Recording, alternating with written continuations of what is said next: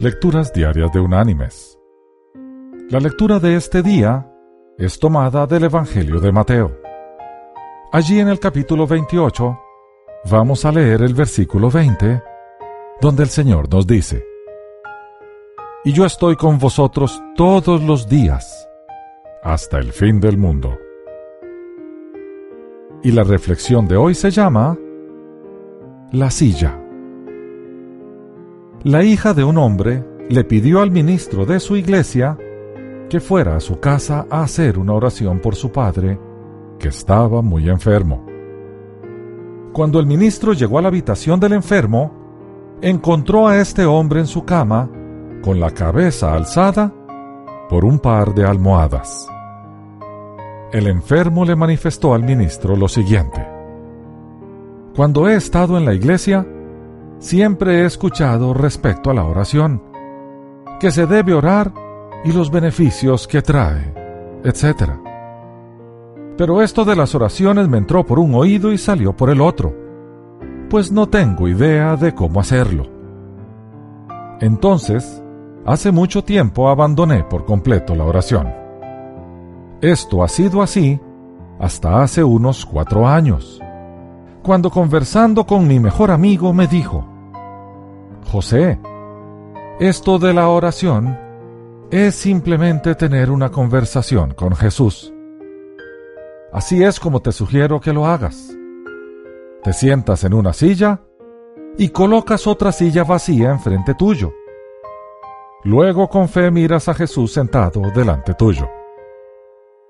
No es algo alocado el hacerlo, pues Él nos dijo, yo estaré siempre con ustedes. Por lo tanto, le hablas y lo escuchas, de la misma manera como lo estás haciendo conmigo ahora mismo. Así lo hice una vez y me gustó tanto que lo he seguido haciendo unas dos horas diarias desde entonces. Siempre tengo mucho cuidado de que no me vaya a ver mi hija, pues me internaría de inmediato en un asilo para enfermos mentales. El ministro sintió una gran emoción al escuchar esto y le dijo a José que era muy bueno lo que había estado haciendo y que no cesara de hacerlo. Luego hizo una oración con él, le extendió una bendición y se fue para su iglesia. Dos días después, la hija de José llamó al ministro para decirle que su padre había fallecido. El ministro le preguntó, ¿Falleció en paz? Sí. Cuando salí de la casa a eso de las dos de la tarde, me llamó y fui a verlo a su cama. Me dijo lo mucho que me quería y me dio un beso. Cuando regresé de hacer compras una hora más tarde, ya lo encontré muerto.